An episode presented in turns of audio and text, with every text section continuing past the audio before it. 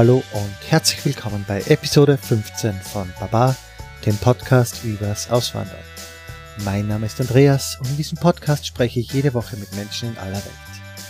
Mein heutiger Gesprächspartner ist wieder zurück in Deutschland, das auch schon seit langer, langer Zeit, aber er hat eine sehr interessante Geschichte zu erzählen. Heute spreche ich mit Christian, auch bekannt als Oboman, und der war Ende der 80er, Anfang der 90er eine Weile in Kapstadt. Und zwar genau in der Zeit, wo das Apartheid-System abgeschafft wurde. Sehr, sehr spannendes Gespräch. Hüpfen wir auch gleich rein. Ganz kurz, wie immer am Anfang, meine Bitte, wenn ihr in Kontakt treten wollt, wenn ihr mitmachen wollt, wenn ihr Fragen habt, Feedback, Kommentare, alles willkommen. Alle Möglichkeiten dazu findet ihr am Ende der Show Notes. Dort ist mein Twitter, Facebook, Instagram, iTunes, Blog, alles verlinkt. Einfach benutzen, alles verlinkt. Ich freue mich von euch zu hören das war's auch schon. Wir springen ins Gespräch. Viel Spaß bei dieser Folge. Hallo Christian. Ja, grüß dich, Andreas. Willst du dich mal kurz vorstellen? Ja, ich bin der Christian. Ich ähm, bin Podcaster, bekannt als äh, Oboman. Das ist so mein, mein Internetname. Äh, jetzt auch beim Podcasten. Äh, auch beim Geocachen, was auch ein Hobby ist. Also der Oboman, aber heute ganz normal der Christian bin äh, Musiker von Beruf, Orchestermusiker. Ich habe Oboe studiert, später auch noch Dirigieren und übe das beides nach wie vor aus. Ja, und äh, aufgrund meines Berufs bin ich viel rumgekommen, viel gereist, komme ursprünglich aus München, bin in München geboren, spreche zwar nicht ursprünglich bayerisch, keiner darf man schon sagen, mal, aber heute bleiben wir beim Hochdeutsch ja, in München geboren, aber wie gesagt, dann aufgrund des Berufes recht viel umgezogen. Bin verheiratet, habe vier Kinder. Ja, das wäre mal das erste so. Genau, und von einem Umzug hast du mir eh, mit dem sind wir eigentlich ins Gespräch gekommen. Du warst unter anderem ein paar Jahre in Kapstadt, hast du gesagt, oder? Ganz genau, das war also auch relativ am Anfang meiner Karriere, ähm, sozusagen meine erste feste Anstellung in einem Orchester. Da ging es dann nach Kapstadt. Wow. Wie kommt man von Europa aus mit irgendeinem deutschen Musikstudien dann äh, nach Kapstadt dann? Was war es? Oper, Theater, was ist das dann? Es ist äh, das Opernhaus in Kapstadt, genau. Äh, ja, wie kommt man dahin? Also der, der normale Weg damals, äh, habe ich später erst erfahren, wäre über übers Arbeitsamt tatsächlich gegangen, ähm, weil die, die südafrikanischen Orchester ähm, haben doch äh, Nachwuchsprobleme gehabt in der Zeit und haben also immer wieder in Europa und USA nach Musikern gesucht und da auch tatsächlich dann die Arbeitsämter bemüht. Das war jetzt bei mir nicht so. Ich war nicht beim Arbeitsamt gemeldet. Ähm, klar war ich auf Stellensuche, aber mir wäre also gar nicht auf, ich wäre gar nicht auf die Idee gekommen, das übers Arbeitsamt zu machen. Es läuft ja normalerweise so, dass man so eine Fachzeitschrift aufschlägt, da nachguckt, wo Stellen frei sind, dann bewirbt man sich da, dann wird man eingeladen, spielt man vor und einer von den vielen Hunderten kriegt dann den Job. Dementsprechend ist das, ist das schwer. Ne? Ja, und wie war es bei mir? Ich, ich habe äh, in einem Orchester in Hof gespielt als äh, Aushilfe, weil da also jemand krank war, also mehrere Jahre auch, immer wieder regelmäßig da eingeladen worden. Und da war ein deutscher Fagottist hinter mir gesessen. Ähm, vom Alter her hätte mein Vater sein können. Und der hat mich dann angesprochen und der hat gesagt, er lebt eigentlich schon sein ganzes Leben in Kapstadt, wäre jetzt nur mal für ein Jahr in Deutschland und geht aber wieder zurück und die bräuchten einen ersten Solo-Oboe. Das wird ihm gefallen, wie ich spiele und ob wir da nicht mal drüber reden können. Das war so der Einstieg. Hm, cool. Und dann bist relativ schnell überzeugt gewesen, das willst du machen. Das passt für dich. Hm, war auch äh, interessant. Also ich wusste, also wie alt war ich da? Ich war ja kurz nach dem Studium, äh, so 23, 24. Ähm, zu dem Zeitpunkt schon verheiratet und wir hatten auch schon ein Kind.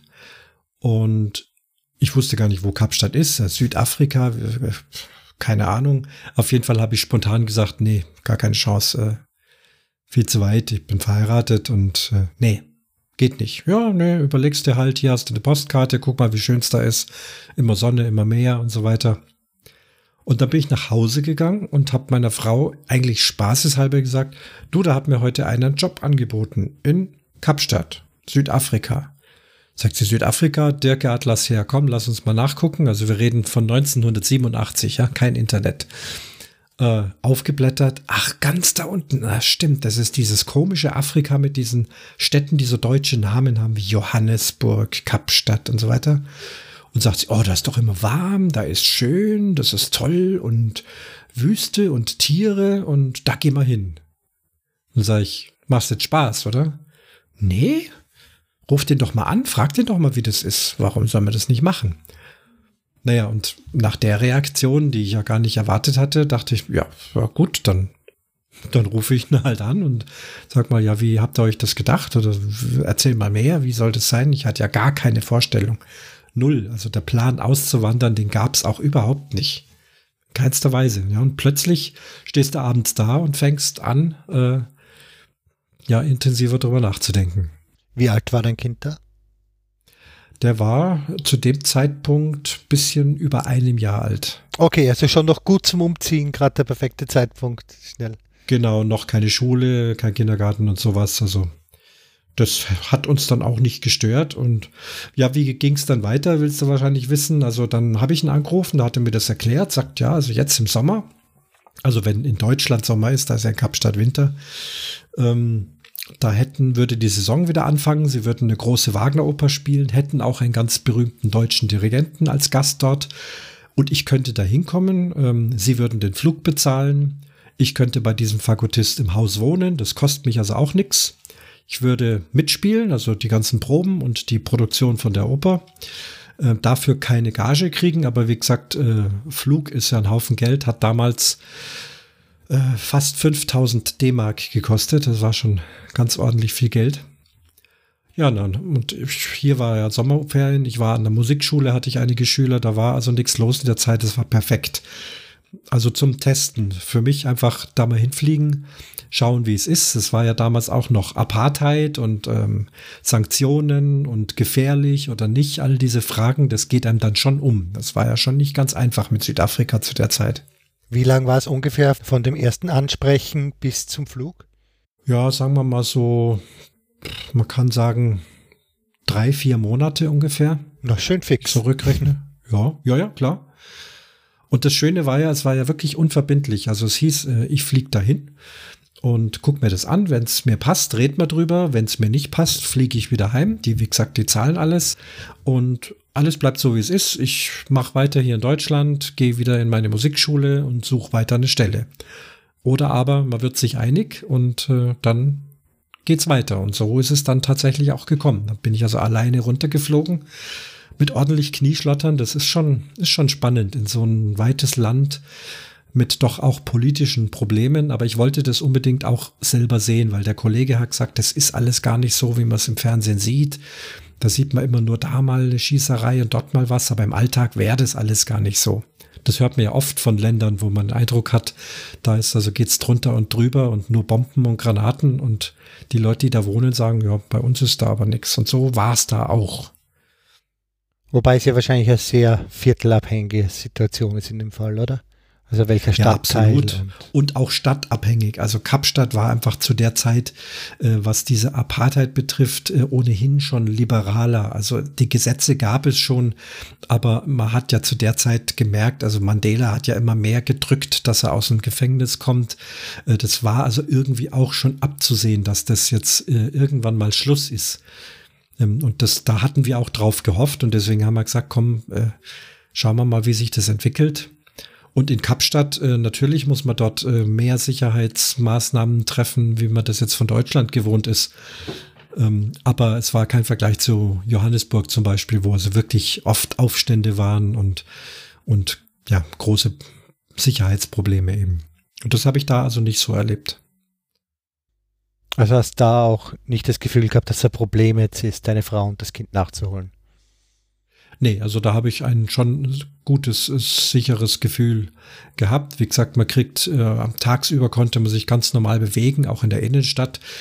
ähm, das ist dann auch eine Innenstadt wie jede andere in Europa. Ob du jetzt in München aus dem Zug aussteigst oder in Dortmund oder äh, oder in Wien, ähm, egal, äh, Kapstadt ist genauso, hat Geschäfte, hat Kleidungsgeschäfte, Banken, Versicherungen, U-Bahn, Bus, S-Bahn, äh, Opernhaus, mal alles, alles wie hier irgendwie tagsüber. Nur nachts, wenn da zu ist äh, und dann doch irgendwelche Banden durch die dunklen Gassen streifen, äh, da sollte man dann also nachts zum Beispiel sich nicht umtreiben und das habe ich natürlich auch nicht gemacht.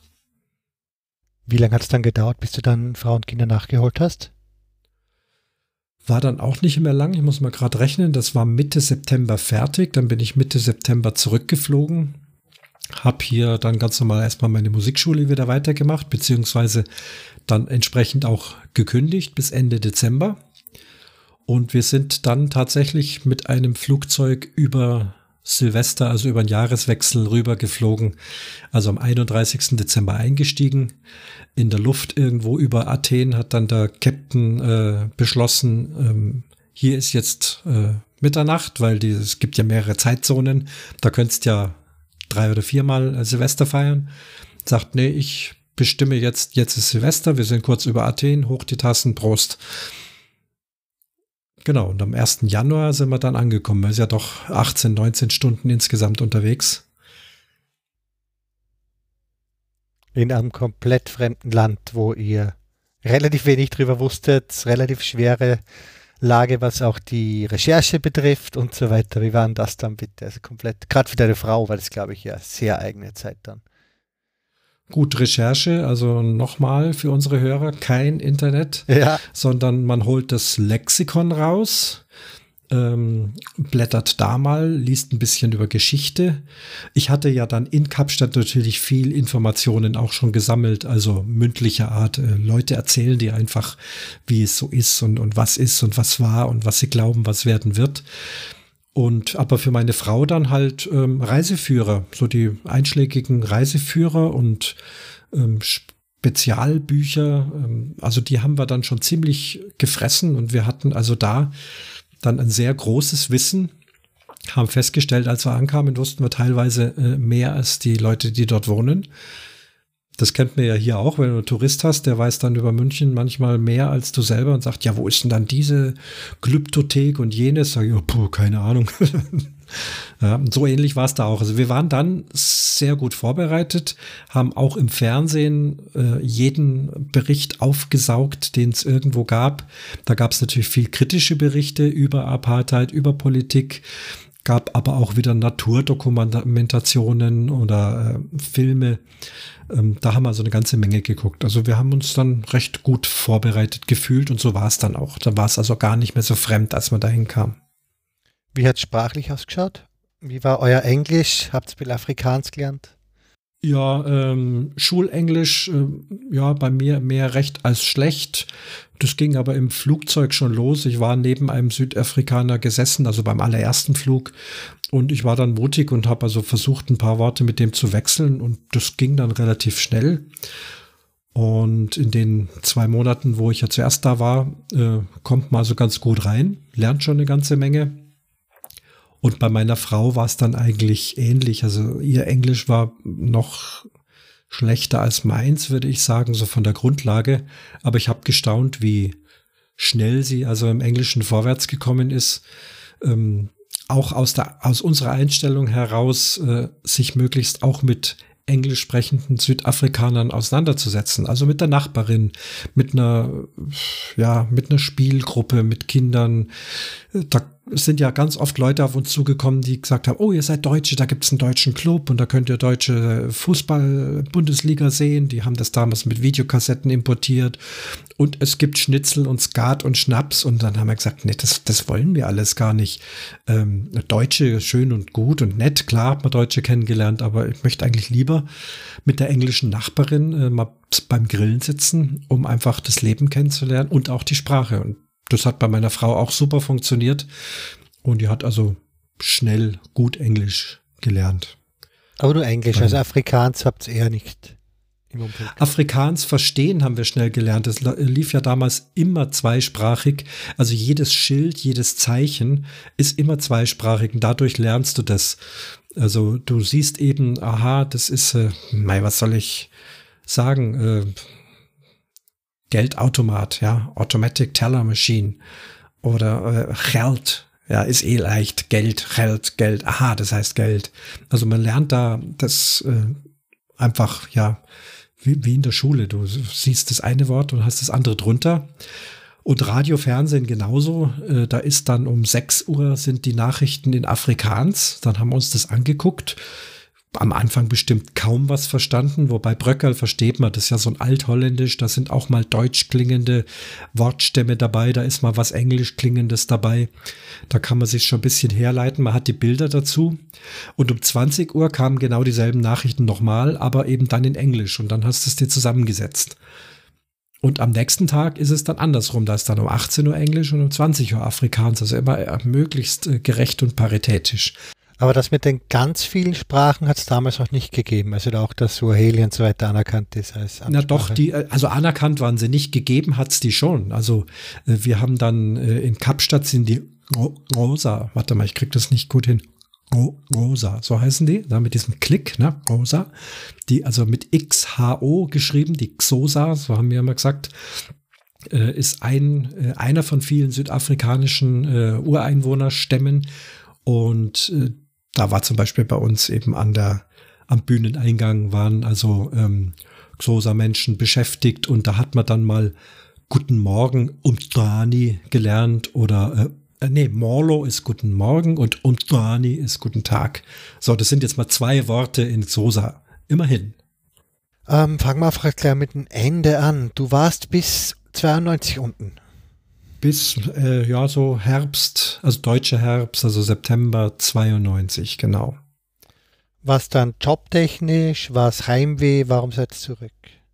Ja, gab's gab's mehrere Gründe. Also unser Plan war, als wir also so die ersten zwei Jahre ähm, überstanden hatten sozusagen, oder na kurz vor Ende der ersten zwei Jahre hatten wir eigentlich gedacht, hier bleiben wir für immer. Es ist so schön, also vor allem klimatisch wirklich ein Traum. Du lernst dann also wirklich irgendwann äh, dich beruhigen und nicht, wenn die Sonne scheint. Oh, die Sonne scheint, wir müssen ganz schnell ins Meer. Nein, nein, brauchst du nicht. Kannst du morgen auch, kannst du übermorgen auch. Mach ruhig. Hier ist immer schönes Wetter. Ne? Ähm, also da war für uns erstmal die Idee, für immer zu bleiben.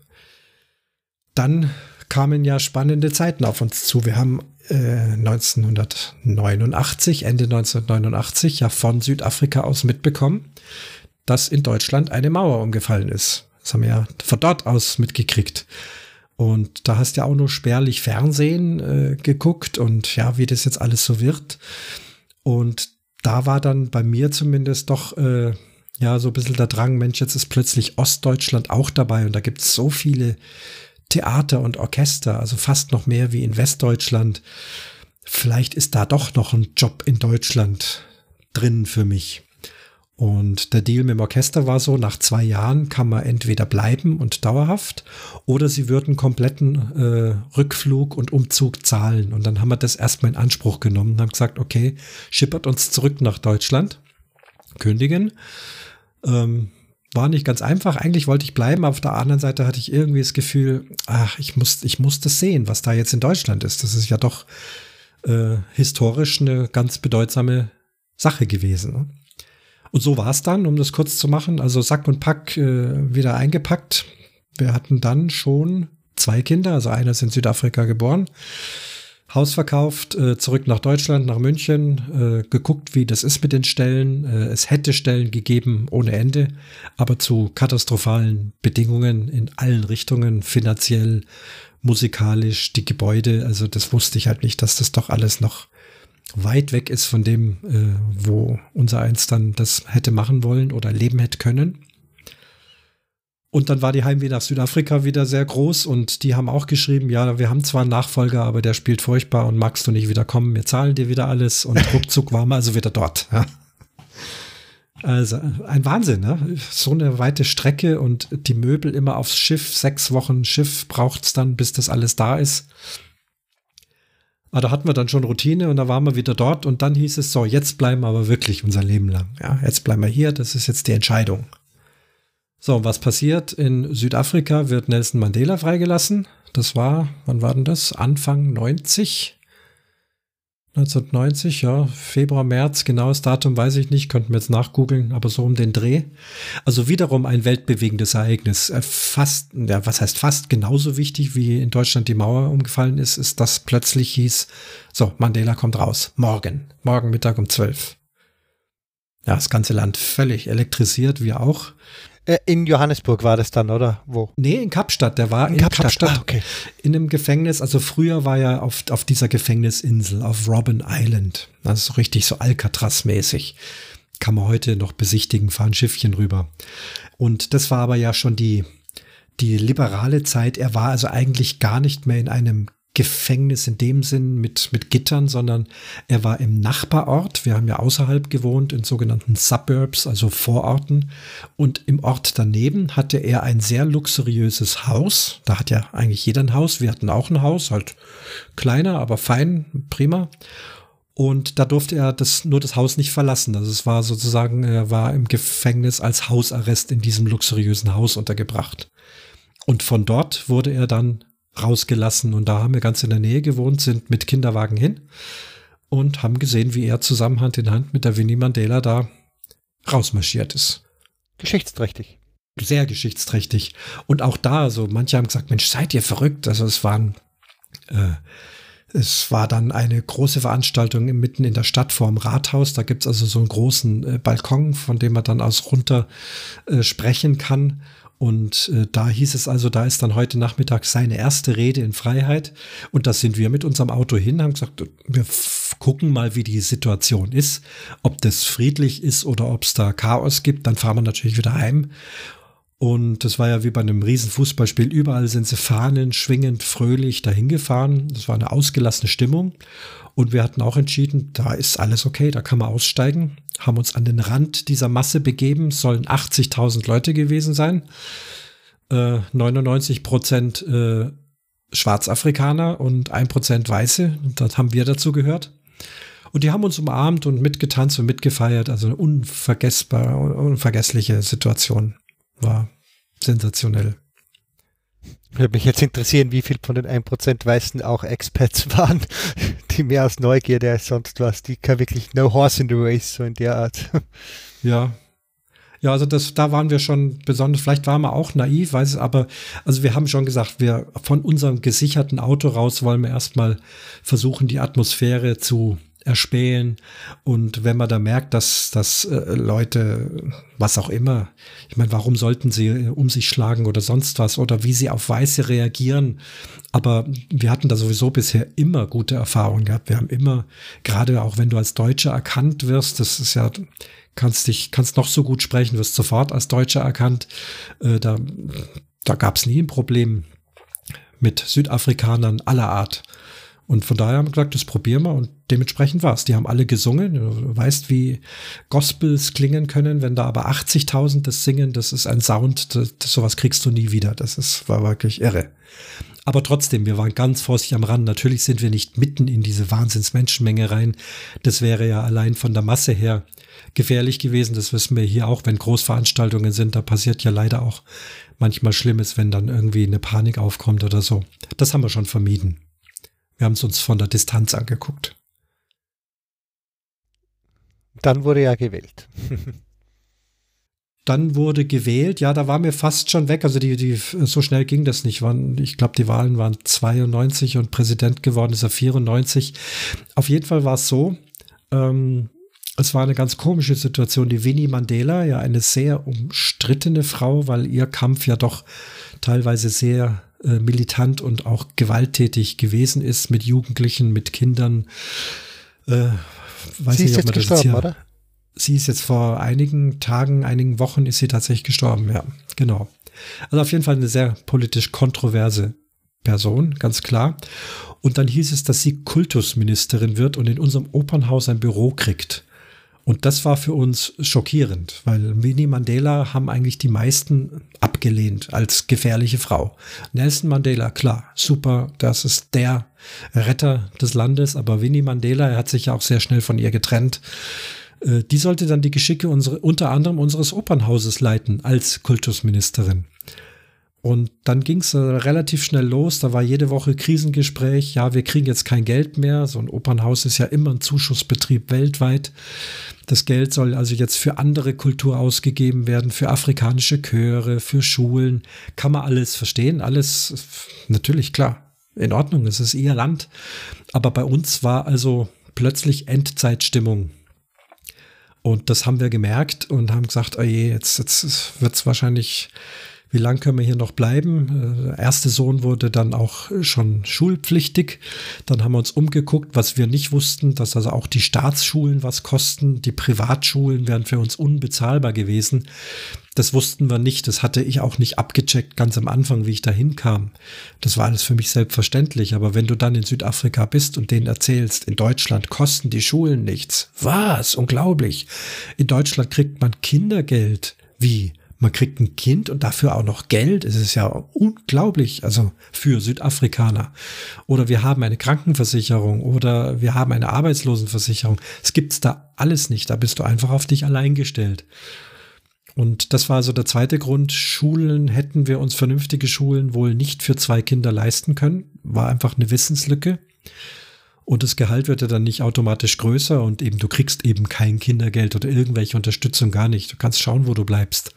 Ich habe ja dann noch einen zweiten Job angefangen und versucht, so ein bisschen, ein bisschen mehr Geld zu verdienen, aber es hätte nicht gereicht. Und eben war also die Signale, dass es mit dem Opernhaus und dem Opernorchester vielleicht gar nicht mehr lang gut geht. Und deswegen zum zweiten Mal Koffer packen, alles aufs Schiff und wieder zurück nach Deutschland, diesmal tatsächlich dann für immer. Ja, hart, wenn so schnell, also der wenn es eigentlich ein relativ sicherer Beruf ist, sagt man mal, da was man denkt, und dann bricht es komplett weg, das komplette Opernhaus einfach verschwunden. Ähm, ist dann relativ schnell geschlossen worden? Was ist dann langfristig wirklich passiert? Es ging wohl noch knappe drei Jahre, aber auch mit großen Schwierigkeiten. Und nach drei Jahren wurde dann das Orchester aufgelöst. Also im ersten Schritt in Kapstadt gab es zwei Orchester, ein Symphonieorchester, was in der City Hall gespielt hat also würde man hier in Deutschland sagen wir Philharmoniker dazu. Und das Opernorchester, also wir, die beiden Orchester wurden zunächst mal zusammengelegt. Das habe ich noch mitgekriegt ganz am Schluss. Da waren wir dann ein riesiges Orchester und haben dann also praktisch beides gemacht, Oper und Symphonie. Äh, ähnlich wie das ja in, in, in, Wien läuft mit der Wiener Staatsoper und den Wiener Philharmonikern. Das ist ja auch ein großer Pool und so äh, ähnlich war es da in Kapstadt. Aber ganz klar, also hm, das, das wird nicht mehr. Plötzlich, hatte man keine gescheiten Dirigenten mehr aus irgendwo aus Europa, sondern nur noch irgendwelche Lehrer vor Ort. Und das Niveau ist also rapide gesunken. Die Gelder sind geschwunden. Und da haben wir uns dann langsam auf den Weg gemacht. Ja, und nach drei Jahren kam dann die Nachricht, nee, das ist jetzt vorbei, das gibt's jetzt in dieser Form nicht mehr. Ein paar Jahre später hat sich dann ein privates Orchester gegründet. Es sind ja sehr viele Osteuropäer, vornehmlich äh, Russen, ähm, die ja auch eine ganz neue Freiheit hatten. Das gab es ja vorher auch nicht, dass äh, Russen und Polen, Tschechen einfach das Land verlassen können, ging ja jetzt. Und die sind also da vermehrt gelandet und haben dann also dort was Neues aus dem Boden gestampft, aber unter unsäglichen Bedingungen. Ich war jetzt ja vor wenigen Monaten wieder dort, das gibt's immer noch, aber da kannst du eigentlich nicht leben davon und künstlerisch ist es auch völlig Pillepalle, äh, aber es gibt jetzt da wieder ein Orchester, aber kein Opernbetrieb in dem Sinn. Also die Zeit ist vorbei von der südafrikanischen Oper. Genau, ja, also ist klar, es ist jetzt sehr touristisch, es strömen ja ganz viele Touristen hin, ist alles jetzt frei. Äh, was wir jetzt auch gemerkt haben, äh, was damals ja nicht ging, äh, dass Asiaten als Touristen kommen. Aufgrund der damaligen Rassengesetze, sie hätten es schon gedurft, aber sie wären immer blöd angesehen gewesen. Oder Schwarzafrikaner, ja.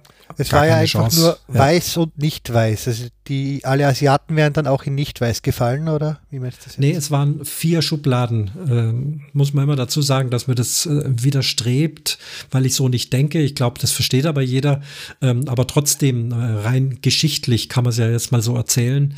Ähm, die es wurde, also das, der Name Rasse war tatsächlich die Bezeichnung dafür. Also in jedem Formular, was ich ausfüllen musste, war auch die Frage nach der Rasse. Und da sind vier Kästchen. Weiß, dann gibt's äh, colored, also farbig. Das sind also die Mischlinge, die sich über die Jahrhunderte Weiße mit schwarzen Afrikanern äh, gemischt haben. Also die Colored, dann die Inder, also die, ja, die Asiaten, also da stand Indien drauf weil die früher also aus Malaysia äh, sich Sklaven auch geholt haben und das waren also die, die Inder. Und die vierte und äh, ja aus deren Sicht minderwertigste Rasse dann wirklich schwarz. Blacks. Das waren diese vier Schubladen.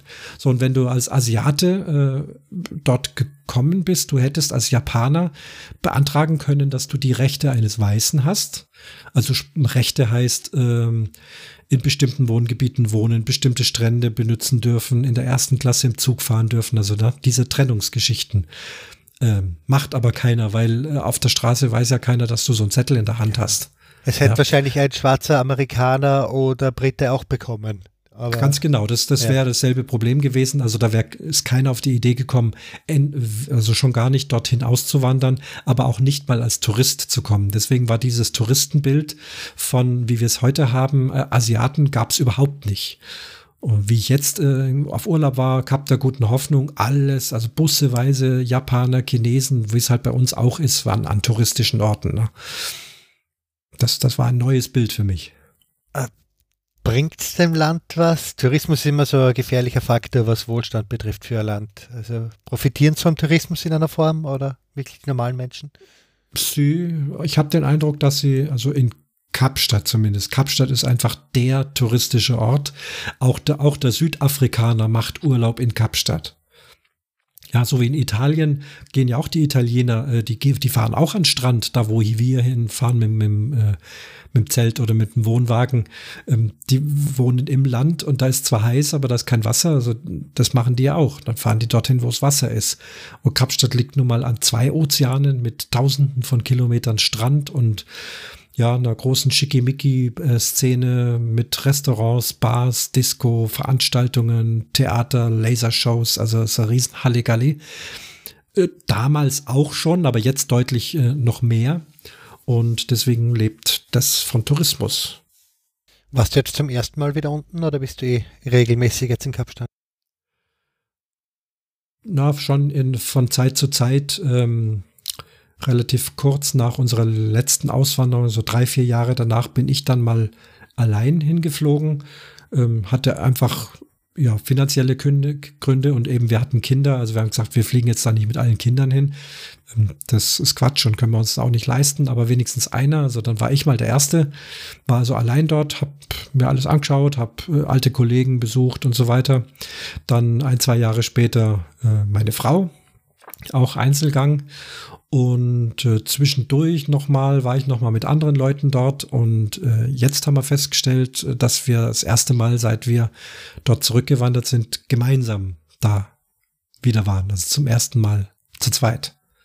Hm. Und das war ganz toll. Aber es treibt dich immer wieder hin. Also ist es noch in deinem Kopf, vielleicht wieder zurückzukehren? Ähm, Nein, eigentlich gar nicht. Ähm, aber wir haben einfach gesagt, wir wollen unbedingt mal wieder hin. Wir kennen einfach auch noch Leute dort, die uns sehr ans, ans Herz gewachsen sind. Wir haben sie zwischendurch auch in Deutschland getroffen. Ähm, der Mann ist Deutscher, die Frau ist Südafrikanerin. Auch äh, er ist Musiker in unserem Orchester gewesen. Ähm, deutlich älter als ich, jetzt längst schon in, in Pension, schon über 80 mittlerweile, ist aber topfit gesund. Und da hat man also schon allein wegen denen das äh, einfach den Drang, sie mal wieder zu sehen, sie zu besuchen, wie es geht in ihrem Haus, aber eben auch bisschen touristisch Urlaub zu machen. Und das haben wir halt jetzt über Weihnachten gemacht. Nee, aber wir haben gesagt, oh, hoffentlich haben wir jetzt nicht wieder, äh, hoffentlich zieht es uns dann nicht wieder oder wir wollen uns ein Haus kaufen oder irgendwas. Und haben aber festgestellt, das ist jetzt zu weit weg, es hat sich so viel verändert Jetzt gibt es dann auch noch die große Wasserknappheit, gerade in Kapstadt. Das wird vielleicht in den nächsten Jahren hoffentlich wieder äh, weggehen und besser werden. Aber das war jetzt also auch ein Riesenproblem und, und sehr bedrückend. Und da ist man dann froh, wenn man heimgeht und den Wasserhahn einfach wieder ganz normal aufdrehen kann. Solche Sachen. Aber überhaupt, äh, das Land ist, hat sich einfach gewandelt. Es, es ist wirklich ein südafrikanisches Land und ähm, sie, sie machen ihr Ding, sie sind nicht mehr so interessiert daran, dass äh, Europäer da wohnen, dass Europäer dort Jobs bekommen. Also die, das ist wirklich vorbei und das, das respektieren wir auch. Und wir hatten, haben auch gar nicht jetzt das Gefühl gehabt, dort wieder hinzugehen. Und Kriminalität und Sicherheit scheint auch noch schwieriger geworden zu sein. Man sieht es an den Sicherheitsvorkehrungen, die sie da treffen. Die Zäune sind höher geworden, es sind Elektrodrähte oben drüber, es sind bewaffnete ähm, Patrouillen um die Häuser rum. Das hatten wir damals alles nicht und es war auch noch nicht notwendig. Wenn das notwendig ist, dann, dann möchte ich da eigentlich nicht leben. Stichwort Gated Communities und sowas. Aber das hat es wahrscheinlich in den 90ern schon, oder? Also, dass euer Suburb komplett am Zaun rum gehabt hat und der Security. Nee, überhaupt nicht. nicht? Wir haben in einem okay. stinknormalen Suburb gewohnt, in den Southern Suburbs, wo die, wo, äh, wo die englischen Leute wohnen. Auch das äh, war eigentlich äh, klar. Also es gab ja nicht nur die per Gesetz verordneten äh, Rassenwohngebiete, sondern ähm, man wusste schnell, die äh, englischen Menschen wohnen in den Southern Suburbs und die Afrikaans-Menschen wohnen in den Northern Suburbs. Und wir haben gesagt, nee, wir wollen dann, also wir haben nichts gegen Afrikaans äh, Leute, aber einfach von der Sprache und vielleicht ein bisschen auch von der Mentalität hat es uns zu den Engländern gezogen, also südliche Gebiete.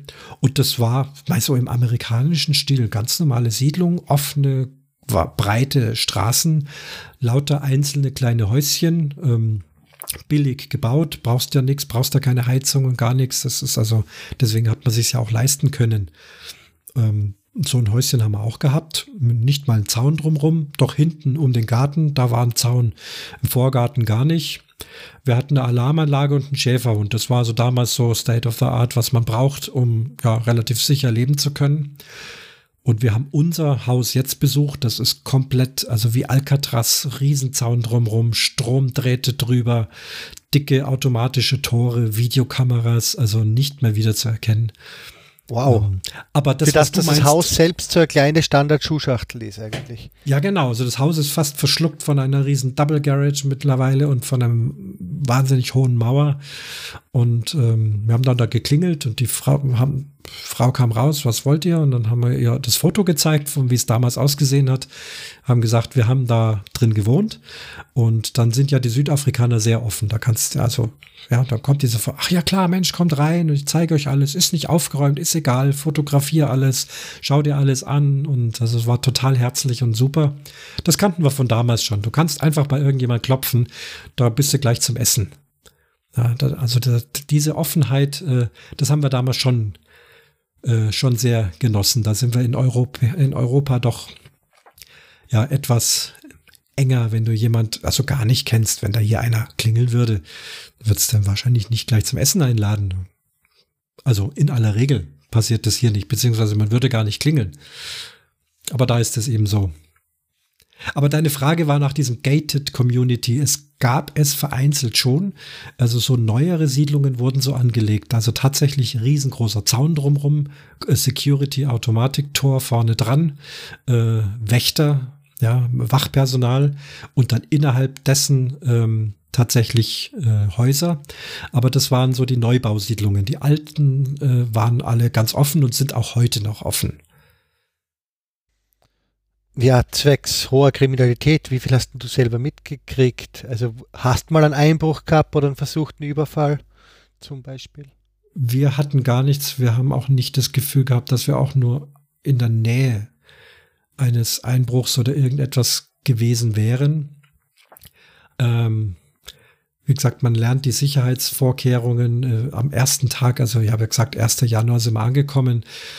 2. Januar war auch noch Feiertag dort. Das war ein bisschen ein Problem mit Windeln, weil wir unsere Windeln nur bis zum 1. Januar eingeplant hatten, aber wir wussten nicht, dass der 2. Januar in Südafrika auch ein Feiertag ist. Also war alles zu, aber es gibt immer einen Inder, sagt man dort. Also die Inder haben halt überall so kleine Kramerläden und die sind Tag und Nacht offen, egal was für ein Tag ist. Und da haben wir dann ein paar Windeln gekriegt. Und dann am 3. Januar, erster großer Einkauf, äh, ganz schnell auch ein Auto gekauft, gleich von einem Kollegen, uralten VW Käfer, gebraucht für wenig Geld. Und dann fährst halt mit dem Einkauf vors Haus, machst das Gartentor auf, machst einen Kofferraum auf, so wie wir das hier auch tun würden und tun dann halt Stück für Stück die Tüten reintragen. Hast halt noch 20 Tüten hinten drin und schaffst nur drei.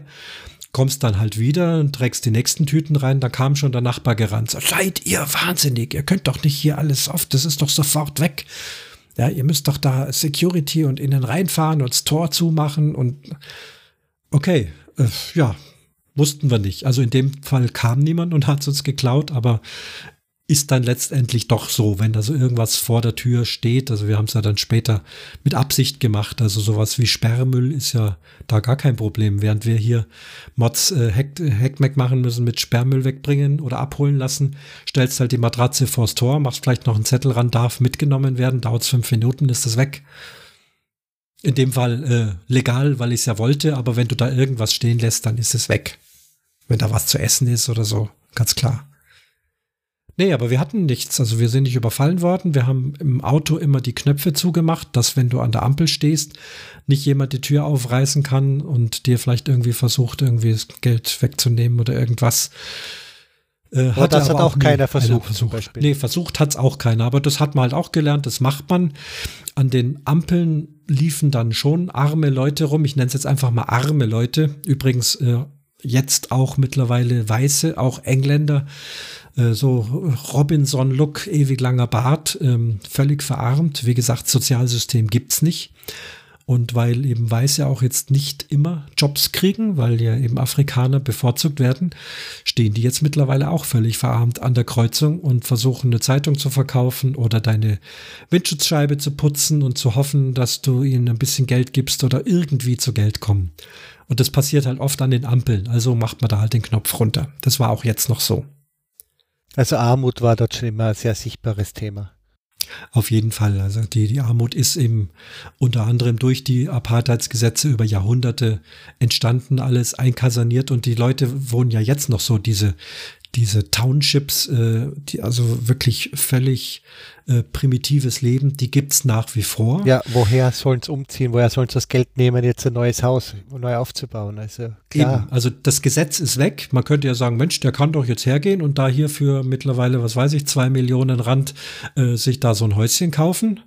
Ähm, wenn er aber nur 50 äh, Rand äh, im Monat hat, dann wird es nichts mit den zwei Millionen. Ja, und deswegen wohnen sie nach wie vor da was ich gehört habe, was ich weiß, dass es schon äh, vereinzelt Leute gibt, die es schaffen, da sozusagen rauszukommen, die irgendwie einen Job kriegen oder eine gute Idee haben, irgendein Business. Aber das musste auch, diese Mentalität musste auch erstmal eingepflanzt bekommen. Wir gehen jetzt von uns aus, wir sind, ja, wir sind Europäer, wir wollen was machen aus unserem Leben, wir wollen uns bilden. Das haben uns unsere Eltern schon beigebracht. Im Kindergarten ging es schon mit Leistung los, all diese Dinge. Und wenn du das vielleicht von Anfang an gar nicht gewohnt bist, kommst du gar nicht auf die Idee, was zu machen. Bleibst einfach da sitzen, so hart sich das jetzt anhört. Und äh, die Statistik sagt, dass 99 Prozent der Leute immer noch da wohnen. Ein Prozent hat es geschafft, rauszukommen. Das sind dann gebildete Bankmanager. Also ich war in der Apotheke, da waren äh, Frauen, Apothekerinnen aller Farben, ja, die Farben gibt's ja jetzt nicht mehr, aber man sieht's ja vom Gesicht her ganz klar und überhaupt keine Frage, top gebildet, super Beratung, wahnsinnig nett, spitze wohlgefühlt, man mag ja diese Menschen ohnehin wahnsinnig gern, weil sie so herzlich sind, weil sie so toll lachen können und weil sie eine ganz tolle Nähe haben. Also die, die haben das geschafft, aber es reicht natürlich längst noch nicht. Eher schönes Thema was du da gerade angeschnitten hast. Also Aufbau von sozialen Kontakten war sehr einfach, habe ich das Gefühl, oder? Auf jeden Fall, in aller Hinsicht. Wir sind auch durch die vielen Umzüge es gewohnt. Das war in Deutschland auch schon so. Allein in München, wie wir also angefangen haben, die erste Wohnung zu beziehen und dann war die zu klein, dann kommt das erste Kind. Also sind wir auch dreimal umgezogen. Äh, wir haben gesagt, wir machen nicht lang rum. Wir ziehen ein und dann klingeln wir oben und dann klingeln wir unten und sagen, hallo, wir sind da, wir sind die und die und wir haben ein Kind und den Kinderwagen stellen wir da unten hin und wenn das blöd ist, dann reden wir und dann stellen wir halt vielleicht woanders hin und die Leute hier sind völlig baff wieder. Kommt einer und stellt sich vor und ist auch noch nett. Äh, und das, das war immer super. Also wir haben immer gute Reaktionen auf das gehabt. Ähm, denn gerade in München, du wohnst in einem hohen Mietshaus, da kennt keiner den Nachbarn. Da steigst, gehst raus aus der Wohnung, rein in den Lift, rein ins Auto, weg. Und wir haben das also damals in München schon anders gemacht und in Südafrika war es eh kein Problem. Also ruckzuck haben wir ganz viele Leute kennengelernt. Meine Frau halt dann so im, im Hausfrauenbereich, die Mamas, die Muttis. Dann gab es eben, wie gesagt, so private Spielgruppen, wo dann die Babys äh, gemeinsam rumgekrabbelt sind im Garten und die Muttis haben Kaffee getrunken. Die Männer haben sich auch kennengelernt. Dann hat man abends gegrillt. Das ist auch eine ganz freie Sache. Da haben wir also gelernt, äh, Einladungen wie hier in Europa. Äh, denke, dass das, also ich sage immer Europa, weil Österreich oder Deutschland oder Schweiz oder Frankreich, das ist ja doch alles sehr ähnlich in diesen Dingen. Da lädst du halt jemand ein, da lädst du die Familie Schmidt ein und sagst am Samstag um 13 Uhr gibt's Schweinebraten. Und dann kommt die Familie am, am Samstag um 13 Uhr und dann gibt's Schweinebraten. Und wenn du da sagst, du, wir machen heute Abend Grill, äh, ja, dann um sechs, dann kommen die nicht, also um sechs bestimmt nicht. Manch einer kommt schon um vier und sagt, oh, ich bin schon mal da. Manch einer kommt erst um acht und bringt noch drei Nachbarn mit, die du nicht kennst. Und jeder hat aber sein eigenes Fleisch immer dabei. Es wird das nicht erwartet, dass du für alle einkaufst. Jeder hat einfach sein Zeug dabei und ein, ein Sixer-Pack äh, Bier. Und dann sind die plötzlich alle da und sind lauter Leute da, die du noch nicht kennst. Und manch einer kommt auch erst morgen und sagt, oh, ich konnte gestern nicht, machen wir heute was. und, ja, das, das musst halt erstmal lernen. Und wenn du zum Südafrikaner gehst und klingelst, dann sagt er, pop in, komm rein und ich habe übrigens zufälligerweise gerade einen Braten im Ofen. Die haben immer irgendwas fertig. Ja, und die kennen dich nicht mal also das, das ist schon toll und, und da haben wir uns schon wohl gefühlt und da haben wir uns auch schwer getan, wie wir wieder zurückgekommen sind, in diese engen Schachteln hier zu ziehen und in doch ja missmutige Nachbarn. Ist halt einfach alles enger. Man hockt viel enger aufeinander. Jeder muss seinen Claim abstecken. Dein Fahrrad steht da, meins steht dort. Das, dein Vorderrad, wirklich so schlimm war es von deinem Fahrrad, guckt da in meine Kellerbox rein, das darf nicht sein. Also das sind Dinge, das hast du in Südafrika nicht, also überhaupt nicht. Ne? Das waren so die Schwierigkeiten, dass wir wieder zurückgekommen sind und diese Offenheit. Und dies also auch jetzt noch. So, habe ja gesagt vorhin, wir haben einfach geklingelt, kurz gesagt, was war los und dann wirst du da reingebeten. Ne? Hört sich ja nett an. ja, das schon. Also das haben wir schon sehr genossen. Ich habe, es dauert ja auch eine Zeit, bis du da drauf kommst, dass das so, dass es so frei ist, ja, dass du lernst es so, so nach und nach. Ich war mal mit einem Kollegen, da war, es war Muttertag. Und äh, der hat gesagt, ja, kommst, kommst zu mir. Meine Frau war zu dem Zeitpunkt gerade in Deutschland, auf Deutschlandbesuch. Ich war so allein da. Sagte, du komm, wir machen uns was Leckeres zu essen. Dann haben wir also gekocht. Und dann Verdauungsspaziergang, gehen wir so ein bisschen durch die Straßen von der Siedlung, wo er wohnt. Und dann ist ein älteres Ehepaar im Garten. Er streicht irgendwie den Zaun, sie wurschtelt an den Blumen rum, ein Hund liegt im Garten und er sagt, hey Mom, äh, alles Gute zum Muttertag. Und sie, ach, danke. Erst dachte ich, es ist seine Mutter. Da hat man aber irgendwann gemerkt, es ist nicht seine Mutter. Und Mensch, das machst aber schön, die Blumen. Und wie geht's dem Hund? Und also quack, quack, quack. Ne? Ja, kommt's rein und wir haben neue Wohnzimmerschränke und schau mal her und Schlafzimmerschränke. Also, und dann hat sie uns gezeigt, das Fach für die Unterhosen, wo der Mann seine, also intimste Sachen, ja. Äh, also beste Freunde, ne? ganz klar. Und nach drei Stunden Kaffee trinken und allem waren wir dann wieder draußen. Und dann frage ich ihn, du, wer war jetzt das? War das jetzt irgendeine Verwandte von dir oder woher kennst du die? Sagt er, ich kenne die gar nicht. Ich war nur freundlich, habe nur, hey Mom, alles Gute zum Muttertag gesagt. Es waren wild fremde Leute und wir auch. Die Rückkehr äh, nach Deutschland muss ja schrecklich gewesen sein für dich da. Ja, in dieser Hinsicht ja aber nur in dieser Hinsicht. Also es, es gibt ja von allen Seiten Positives und Negatives. Und aber diese Offenheit, äh, das geht uns auch heute manchmal noch ab. Wir versuchen es halt so ein bisschen nachzumachen. Wir wissen aber, dass es hier eben nicht geht. Wir haben das so ein paar Mal probiert, so äh, la, komm, wir haben immer was da und kommt, wann ihr wollt, machen die Leute hier nicht. Ist so. Du musst einfach sagen, am Samstag um 15 Uhr zum Kaffee trinken und dann zwei Minuten vor drei klingelt's. Das ist einfach so. Was wären sonst noch so die großen Unterschiede zwischen dem Leben in Deutschland und Leben in Südafrika?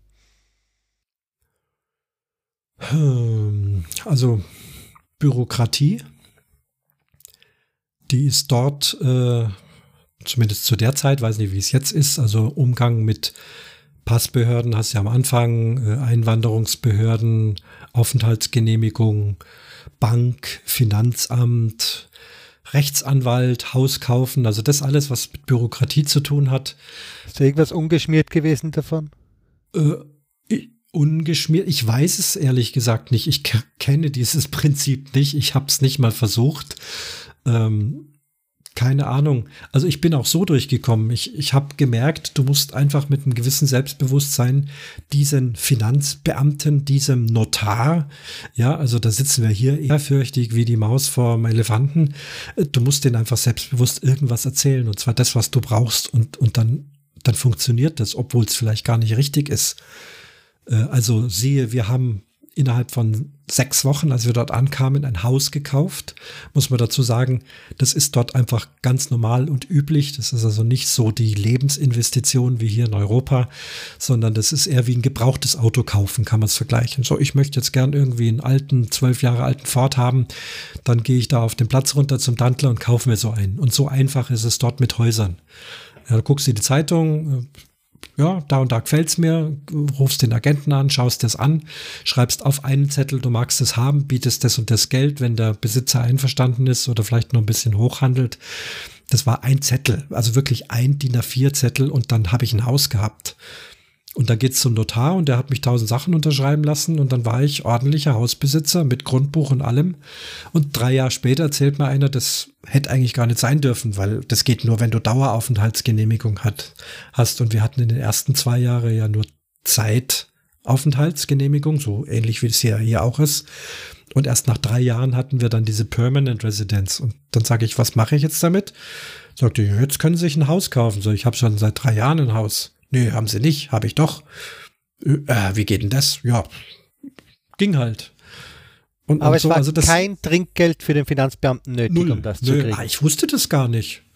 Das, das hat alles die, die Estate Agent gemacht und äh, beim Notar, der hat auch einfach nur mich, ich habe das alles, also dieses Englisch hätte ich gar nicht verstanden. Ich habe einfach geglaubt, das wird schon stimmen, was da drin steht.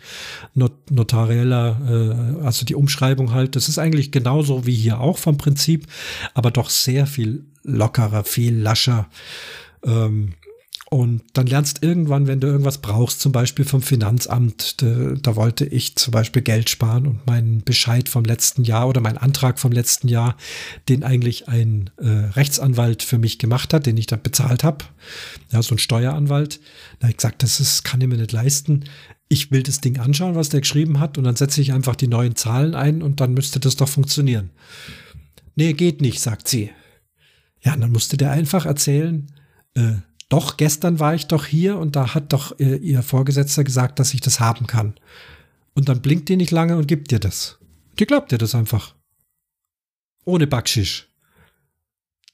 Da musst du dich zwar überwinden, aber ich habe gelernt, du musst denen einfach was erzählen. Wenn der auf der Bank sagt, äh, du kannst keine 50 Schecks haben, dann erzählst du ihm einfach, ich habe immer schon 50 Schecks gehabt. Ach so, meinen Sie? Ja gut, dann kriegst du halt 50 Schecks. So einfach ist es. Okay, also statt Korruption gibt es dort einfach Poker-Methoden. Man muss sich ja. durchs Leben blöffen. Ja, ja. Also die Bürokratie einfach sehr unzuverlässig äh, und da lernst du dann die Bürokratie in Deutschland schätzen, sagst. Also da mag alles ein bisschen strenger sein, aber man kann sich zumindest drauf verlassen. Das, was Recht und Gesetz ist, in aller Regel, brauchen wir jetzt ja nicht, keine große Diskussion machen, aber in aller Regel, sagen wir ehrlich, äh, ist das in Ordnung. Ja, das, was sein soll, ist. Und das ist da nicht. Da musst du erstmal gucken, wo du bleibst. Und da habe ich doch gedacht, Mensch, das ist manchmal doch gar nicht so verkehrt, so ein Beamter, der einfach genau weiß, wie es geht und dir auch erzählt, wie es geht und daran, so läuft's dann eben und fertig und dann läuft's auch so. Ja. Das habe ich, dann, hab ich dann schon gedacht, ja, das fehlt mir vielleicht doch. Da bin ich dann vielleicht doch deutscher, als ich es immer glauben mag. Geburtsurkunde. Also, du magst ja bestimmt Geschichten hier in dem Podcast, ja? Geburtsurkunde. Unser zweiter Sohn in Südafrika geboren. Dann kriegst du in der Klinik äh, einen Zettel. Also allein das schon. Das ist wirklich so wie ein Einkaufszettel, ein primitiver Zettel. Da steht drauf, dass der geboren ist, äh, wann und wie und wie er heißen soll, haben wir gesagt. Und mit dem Zettel gehst du dann zum Einwohneramt oder keine Ahnung, wie das hieß, zum südafrikanischen. Das war jetzt optisch wie eine uralte Bahnhofshalle, gekachelt, Holzbänke. Da hast du dann noch mal so eine Matrize gekriegt, wie wir es in der Schu Schule äh, früher gehabt haben. Äh, ähm, wenn du so Schulaufgaben geschrieben hast, da gab es dann noch nicht mal Kopierer, so, so diese abgezogenen Matrizen, so sah das aus. Das war auch ein Formular, ein DIN A4-Blatt, das hast ausgefüllt und dann gab es da so vergitterte äh, Schalter. Du hast die Person dahinter gar nicht gesehen. Da war Pappdeckel an den Gittern geklebt und es war nur so ein 10 Zentimeter Schlitz drunter. Und darunter hast du das durchgeschoben. Und dann hat der so ein paar Stempel draufgehauen, hat gesagt, ich soll im Saal nebendran warten, bis ich aufgerufen werde und dann kriege ich die Geburtsurkunde. So war es dann. Auch da waren also ganz ja, Menschen aller Rassen äh, immerhin, alle da gesessen, haben alle auf die Urkunden gewartet. Und dann kam in diesem, ich werde ihn nie vergessen, in dieser Afrikaans-Aussprache, also ich heiße ja Müller, ne? Ja. Müller, Müller, Müller. Zack, dann gehst vor und dann schiebt er diesen Zettel, den ich selber ausgefüllt habe, den schiebt er dir wieder durch. Da ist ein riesiger pinker Stempel drauf. und das ist also die Geburtsurkunde meines Sohnes, die südafrikanische Geburtsurkunde. Damit Mit, schnell zur deutschen Botschaft laufen und da Damit holen. schnell zur deutschen Botschaft machen, da musst du erst mal einen Termin machen. Entschuldigung, du machst ja, es dir vielleicht einfach. Ja, sag mal, wo sind wir denn? Ja, wie einfach laufen. Nein, nein, Termin. So, dann hat man den Termin, dann tut sich irgendwann ein großes hölzernes Doppeltor auf, eine, also wie im amerikanischen Film. Ein teurer Teppich, ganz hinten ein riesiger Mahagoni-Schreibtisch, ein kleines Männchen hinter dem Schreibtisch. Wir beide dorthin getapert, auf teuren Stühlen, Lederstühlen Platz genommen. Guten Tag, Frau Müller, guten Tag, Herr Müller. Ich möchte Sie begrüßen und so weiter. Eine Riesenzeremonie. Über die Namen nochmal gesprochen, über rechtliche Bedeutungen hin und her, wie es dann später ist mit dem Pass, mit der doppelten Staatsbürgerschaft, bla bla bla fast eine Stunde lang Aufklärung gekriegt und dann eine wunderbare deutsche Geburtsurkunde bekommen. Ja, also mega Unterschied. Ähm, kriegst du in Südamerika, äh, Südamerika, Entschuldigung, kriegt man in Südafrika automatisch Staatsbürgerschaft per Geburt? Also hat, sein, hat dein Sohn die Staatsbürgerschaft? Also soweit ich mich jetzt erinnern kann, damals ähm, er hat sie jetzt nicht, ob er sie jetzt noch mal bekommen könnte, wäre eine gute Frage. Es hat sich ja nun auch wahnsinnig viel geändert, all den Rechten. Ähm, offiziell hatte er zu dem Zeitpunkt als Kind beide. Und ich weiß es von ähm, von anderen Deutschen, die dort Kinder gekriegt haben, je nachdem, wo sie gewohnt haben. Also es ging halt hauptsächlich ums, ums Militär. Äh, wenn die in Südafrika geblieben sind, dann haben sie also doch mit 16 offiziell nur die deutsche angenommen, die südafrikanische quasi abgelehnt, auch kein Pass ausgestellt, damit sie nicht in Südafrika zum Militär müssen. Andersrum, äh, manch, manche sind nach Deutschland gegangen, um zu studieren sind dann aber mit dem südafrikanischen Pass dahin, damit sie nicht in Deutschland zum Militär müssen. Also das, das gab es dann schon so ein bisschen so, eine, so ein Wahlrecht. Aber er hat keinen Pass genommen, also ist wahrscheinlich weg. Ja, ja, also wir haben diese Urkunde noch. Mein, mein Sohn ja. ist ganz normal äh, Deutscher mit äh, Reisepass und ja, eh deutscher Geburtsurkunde und äh, die Frage stellt sich jetzt ja auch gar nicht. Was wären das, was du am meisten jetzt vermisst aus Südafrika, jetzt zurück in München? Äh, Wetter und Freizügigkeit, Platz. Ist ja vorhin schon angeklungen. Das ist also so spontan ganz klar nach wie vor das Offenheit der Menschen. Das ist das, was ich, was ich ähm, vermisse und was wir auch sehr genossen haben, wie wir jetzt da die drei Wochen wieder dort waren. Aber es ist eben nicht alles. Was hast du damals von Deutschland am meisten vermisst, wenn du dich noch erinnerst? ähm, dann schon Familie. Sicherheit, äh, Familie sowieso. Also klar, obwohl das erstaunlich gut ging. Das ist ja auch was. Da wohnst du in München und siehst deinen Vater ein Dreivierteljahr nicht, der vielleicht nur ein paar Straßen weiter wohnt. Und dann ziehst du nach Südafrika und dann dauert es keine drei Wochen und dann sitzt im Flieger und kommt dich besuchen. ja? Und man schreibt Briefe, damals Luftpostbriefe, später in den 90er Jahren dann Telefax, ein Traumgerät. Du schreibst handschriftlich einen Brief, legst das rein und es ist sofort da und braucht nicht eine Woche. Äh, so haben wir kommuniziert damals ähm, und sehr intensiv. Ich Zu horrenden Kosten, oder? Äh, Nach Deutschland faxen naja, so ein Fax ist ja schnell durch. Das war dann nicht so teuer und es gab Abendtarife und so. Äh, also auf jeden Fall alle mal besser als telefonieren. Telefonieren hast du dir doch nicht oft leisten können. Aber so ein Fax ist ja in weniger als eine Minute durch. Das haben wir also schon uns leisten können. Und ja, wir haben einfach festgestellt, Mensch, jetzt hocken wir hier und bloß, weil wir hier hocken, ähm, schreiben mir Briefe. Wir wären doch nicht Idee gekommen, in München äh, einen Brief zu schreiben und den nach München, nach München Nord oder Ost äh, einen Brief zu schicken, obwohl wir da auch nicht jeden Tag telefoniert haben oder jeden Tag zum Kaffee kamen, gar nicht. Das, das war eine verblüffende Erkenntnis, dass wir fast gefühlt mehr Kontakt oder intensiveren Kontakt zur Familie hatten äh, als daheim. Ist vielleicht jetzt ein bisschen überspitzt, aber jetzt so vom, vom Feeling her, das war einfach intensiver, man hat sich mehr gekümmert, man hat wirklich erzählt, wie geht's uns und so. Und, und hier, naja, da lebst du so dein Leben, machst du dahin. Klar fährt man mal zum Kaffee und dann redet man aber auch nicht jetzt so die wichtigen Dinge, sondern was weiß ich, wie, wie war Fußball oder irgendwas. Und, und durch diese große Distanz ist man da so viel inniger. Also da hat man dann wirklich seine, deine Gefühle geschrieben und wie es mit den Kindern ist oder ob es Probleme gibt oder in der Ehe plus minus. Also was halt menschelt, ne? was, was überall vorkommt, das hast du plötzlich in so einen Brief reingeschrieben. Aber nur weil du dort in Südafrika sitzt. Das, das fiel mir schon auf. Warum mache ich das jetzt hier? Warum mache ich das daheim nicht? Und halt die Sicherheit, hast du gemeint. Also das ist das, was du am meisten vermisst hast. Und ja, also generell ähm, unterm Strich, so wie jetzt unser Leben gelaufen ist, jetzt ist ja nun schon auch viel, äh, hat sich viel ereignet und Kinder und jetzt sind Enkelkinder da, der Job ist super, ähm, es passt alles prima, wir wohnen jetzt im Allgäu, sind dort auch in einer sehr schönen Gegend, also auch in einer Gegend, wo andere Leute Urlaub machen. Das haben wir uns jetzt schon wieder geholt, halt in, innerhalb Deutschlands. Ne, raus aus dem München, rein ins Allgäu. Ähm, das ist vergleichbares Feeling, so wie eben Kapstadt, alle wollen dahin, weil es schön ist und, und das haben wir uns jetzt also hier halt in einem, im Kleinen verwirklicht sozusagen. Und unterm Strich äh, passt es prima, dass wir wieder da sind. Aber die Zeit dort, das waren ja nur, also für mich waren es fünf Jahre, für meine Frau waren es knapp vier Jahre.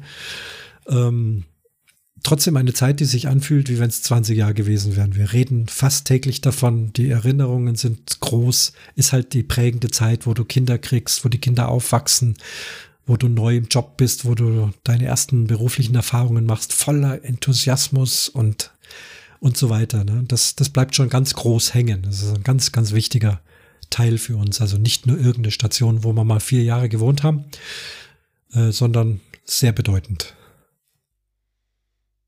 Habt ihr damals eigentlich auch das Landtabil erkundet oder wirklich nur in Kapstadt fallen? Gar nicht, hätten wir uns nicht leisten können. Also wir haben nichts gesehen für Südafrika.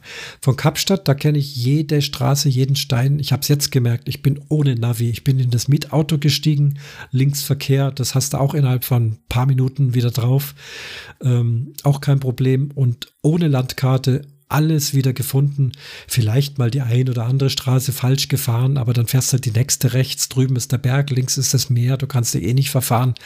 Ähm, alles wieder gefunden. Ähm, das ist einfach, ja, weil es so intensiv war. Weil du jetzt schon ein paar Mal Leisten gesagt hast, was jetzt, äh, war Musiker so schlecht bezahlt oder die Lebenshaltungskosten einfach so hoch? Also Musiker war, also es war nicht gut bezahlt. In Deutschland wäre es damals besser bezahlt gewesen. Man hätte sich, ja, das kannst du nicht vergleichen. Man hätte sich halt eine Wohnung mieten können. Dort haben wir immerhin uns ein Haus kaufen können. Jetzt müsste man eigentlich sagen, eigentlich unterm Strich äh, besser. Ne? Ein Haus in der Nähe vom Meer mit immer Sonne, das kriegst du in Deutschland nicht. Also das, der Vergleich hinkt. Aber man musste schon sehr gut haushalten. Also wir konnten uns ganz normal Lebensmittel kaufen. Wir haben eben diesen uralten VW Käfer gehabt. Äh, da die Reparatur war nicht teuer. Das kann ja jeder dort reparieren, teilweise fast mit bloßen Händen. Ähm, weil es einfach ein, ein, einfaches und zuverlässiges Auto ist. Das haben wir uns alles leisten können. Aber dann war einfach Ende. Äh, Dispo-Kredit, was ist das? Gibt's nicht. Konto leer, Automat spuckt nichts mehr aus. Schluss. Und ich glaube, in den fünf Jahren gab es einmal eine Situation, wo wir uns von Freunden tatsächlich Geld haben leihen müssen, weil wir gesagt haben, es passt diesen Monat nicht, es ist einfach irgendwie was auch immer blöd gelaufen und wir haben kein Geld da. Also wenn der Automat sagt, es Ende, da wird's da schon anders. Auch als Student hatte ich einen gewissen Dispo-Kredit, wenn da halt jetzt doch mal null war und du hast halt noch 300 Euro oder Mark gebraucht, dann hat er die ausgespuckt man nicht bis uns Unendliche, aber gewisse, ne, deswegen heißt der Dispo, das haben wir hier, muss natürlich auch wieder zurückzahlen, ging ja dann auch, aber da ist er knallhart zu Ende gewesen. Und andere große Sprünge wie irgendwelche Reisen ins Land, Krüger Nationalpark oder was weiß ich was, das ist ja auch alles so wahnsinnig weit weg. Du musst ja immer fliegen. Du kannst ja da nicht im Auto hinfahren oder brauchst zwei Tage, bis du dort bist. Äh, also das haben wir uns nicht leisten können. Aber ja, Urlaub, wir haben ja da gewohnt, wo Urlaub ist. Du gehst ja jeden Tag irgendwo ins Meer oder hast einen Pool und ähm, haben einfach in Kapstadt alles sehr intensiv untersucht, kannten dann die Stadt großenteils wesentlich besser als manch fester Einwohner, der dort geboren ist. Weil wir gesagt haben, da ist noch ein tolles Ding und da ist eine Silbermine und da sind Edelsteine und da ist jene Statue und ja, das kennt ihr alles gar nicht. Südafrika, das steht an, vielleicht, wenn wir mal in Rente sind, auch Namibia, war man gar nicht. Ist eigentlich ein Muss für Deutsche. Ne? Da wird ja auch viel Deutsch gesprochen, war ja früher eine deutsche Kolonie auch. Ähm, das würde uns mal interessieren, dass wir einfach mal direkt nach Namibia fliegen und richtig so, richtig Afrika-Urlaub machen. Also so mit Wüste und Löwen und Elefanten und wie man, das ist ja in Kapstadt alles nicht. Da laufen ja keine Löwen rum. Da gibt es gerade ein paar Affen, ein paar Schlangen, äh, ja, Strauße, so in der Richtung, ne? Aber so richtig afrikanische Tiere hat es da nicht. Ja. Haie? Haie mittlerweile war damals kein Thema, überhaupt nicht. Es war einfach gegangen, jetzt auch äh, Klimawandel, das Meer ja. wird wärmer. Es reicht, also äh, der Hai-Alarm ist mittlerweile im Wetterbericht untergebracht. Sehr oh befremdlich für mich. Ja, heute Wetter 30 Grad, ähm, Meer 25 Grad, also der Atlantik und äh, der, der Indische und der Atlantik nur 22. Und weil Supermoon ist, äh, ist die Flut größer, das Meer ist ein Grad wärmer und es sind besonders viele Haie da. Bitte dieses Wochenende gar nicht ins Wasser gehen. Oh, echt? Kannte ich nicht. Ist neu. Arg. Das ist ja wirklich arg, ja, das war also dass sie neu sind. Weil ich habe irgendwie damit gerechnet, aber okay. Hm. Also damals gab es es ähm, in Durban. Ich war auch noch nie in Durban. Durban ist an der Ostküste, also auch viele tausend Kilometer weg von Kapstadt, auch eine ähm, äh, am Meer gelegen, auch ein Urlaubsstädtchen pulsierende Stadt, kleiner als Kapstadt, ähm, richtig so Saint-Tropez-Feeling, Baden, Surfen, braun gebrannt. Und da hat's vielleicht einmal im Jahr irgendwie, dass ein Hai mal so am Surfbrett geknabbert hat oder vielleicht doch mal ein Surfer verletzt. Tote kann ich mich nicht erinnern, weiß ich aber jetzt nicht, ist einfach nicht in meinem Kopf. Ähm, aber jetzt nicht das große Ding. Aber es hat sich wohl geändert. Mittlerweile äh, ist Hai ein Problem. Und du kannst ja auch nicht alles mit Netzen absperren, denn Netze sind auch wiederum für Haie blöd, weil die können da drin verenden. Und heute denkt man eben auch naturschutzlich und tierschutzlich. Vielleicht haben sie damals mehr Netze gehabt, damals war das denen noch wurscht, da war auch die Umwelt egal. Benzin war mit Blei in Europa nicht mehr. Wir hatten ja schon Katalysator, Kapstadt vollkommen egal. Rein mit dem Bleibenzin, der Wind pustet's eh weg. Luft ist immer gut. Also bei uns. Es fliegt halt dann woanders hin. Ne? Aber de, dieses Bewusstsein, das hat sich jetzt auch geändert. Es gibt ein Umweltbewusstsein, es gibt Tierschutz und da ist es halt auch mit den Hainetzen nicht mehr so und demzufolge äh, kann es also schon öfters mal passieren, dass da eine Begegnung gibt. Ja. Weil, weil du wegen Benzin gesagt hast, kann es auch vielleicht einfach mit den Sanktionen zusammengehängt haben. Hast du die irgendwie mitbekommen? Sanktionen, ja, ganz klar. Ähm, es gab halt keine, wie soll ich sagen, keine bekannten Firmen. Also, man muss jetzt, es ist jetzt schwierig, Firmennamen zu nennen, aber. Es waren alles einfach Kopien aus Indien und China, oder? Ja, also ähm, der Burgerbrater hieß dort Wimpy waren Süd ob da ein Amerikaner letztendlich dahinter stand oder nicht, weiß ich nicht. Also es war einfach Wimpy und nicht McDonald's oder Burger King. Ähm, es gab kein Coca-Cola, es gab kein was auch immer deutsche Sachen sowieso nicht, sowas wie Haribo Gummibärchen oder so. Das wurde importiert. Ähm, das hast du beim deutschen Metzger. Es gab zwei deutsche Metzger, die also in, mit deutscher ähm, Metzgers Meisterkunst wirklich gute Wurst und Fleisch gemacht haben. Da haben wir eingekauft, weil das südafrikanische Zeugs, das kannst du also überhaupt nicht genießen, wie es ja in vielen südlichen Ländern auch in Europa ist, ist das da noch schlimmer. Ja, und da, der hat dann mal eine Tüte Gummibärchen gehabt, aber die hat er halt dann einfliegen lassen. Wird aber offiziell nicht importiert. Also sämtliche Markennamen, da könnten wir jetzt tausend Marken nennen. Alles, was so täglich in unseren Regalen ist, gab es da alles nicht. Es gab eine südafrikanische Version davon. Inwieweit dann da versteckt doch äh, aus dem Ausland Firmen dahinter stecken, kann ich nicht sagen. Ich habe es immer vermutet, weil das kann nicht sein, dass die alles selber produzieren. Das ist unmöglich. Also ich glaube, es war teilweise auch eine Schein, äh, Scheinsanktionen. Und jetzt kommen wir dahin und jetzt plötzlich sind die Regale voll und wir haben eigentlich den südafrikanischen Marken nachgetrauert, die es großenteils gar nicht mehr gibt. Dafür sind jetzt die Weltfirmen, die Weltmarken sind da, alles ist teurer, ist auch nichts mehr besonders. Gehst da rein und das Supermarktregal sieht genauso aus wie unser Supermarktregal jetzt hier. Mit ein paar kleinen Abstrichen, ein paar Besonderheiten gibt schon. Aber das fand man jetzt eigentlich fast langweilig. So, puh, blöd, das kenne ich alles schon. Sonst ja, sagt Sanktionen. Ähm, klar, es war, äh, was Zinsen betrifft, unser Haus musste es ja Zinsen zahlen. Auch dort gab es nicht sowas wie Zinsfestschreibung, was man hier gewohnt ist. Ja, du kaufst ein Haus und das wird ausgemacht, äh, was weiß ich, 6% Zinsen. Momentan ist viel weniger, sagen wir einfach 6%. Und das halt für 10 Jahre, dann ist das fest. Und unten war es Monat für Monat Tagessatz, oder was? Genau. Und ich war da blauäugig und äh, da hieß es 12% Zinsen. Ja, okay, ist hoch, aber passt, kann ich mir leisten. So, und dann wurden die Sanktionen stärker. Goldpreis ist gefallen, Wirtschaft äh, war noch schwieriger, also Zinsen hoch. Und dann plötzlich waren es nicht mehr 12, sondern waren es plötzlich 16 oder es waren 18, also richtig krasse Sprünge. Und plötzlich kriegst du einen Brief und jetzt kostet dein Haus nicht mehr 800, jetzt kostet 1000 und nächsten Monat kostet 1200. okay, es ist auch mal wieder runtergegangen. Das haben sie dann teilweise mit Laufzeitverlängerungen ausgeglichen, weil das hätten wir auch nicht zahlen können. Das wussten wir auch nicht, dass das so springen kann. Und da habe ich dann gelernt, plötzlich den Goldpreis zu beobachten. Aha, wenn er hoch ist, sind meine Zinsen niedrig. Wenn er niedrig ist, sind meine Zinsen hoch. Also ich wollte ja nicht Gold kaufen, aber es war von Bedeutung. Und je nach politischer Lage ist dieser Goldpreis rumgesprungen, weil die Welt ist abhängig von Südafrikas Gold und von Diamanten. Und äh, trotzdem will man Sanktionen machen und das war halt immer so ein, so ein Hin- und Her-Spiel.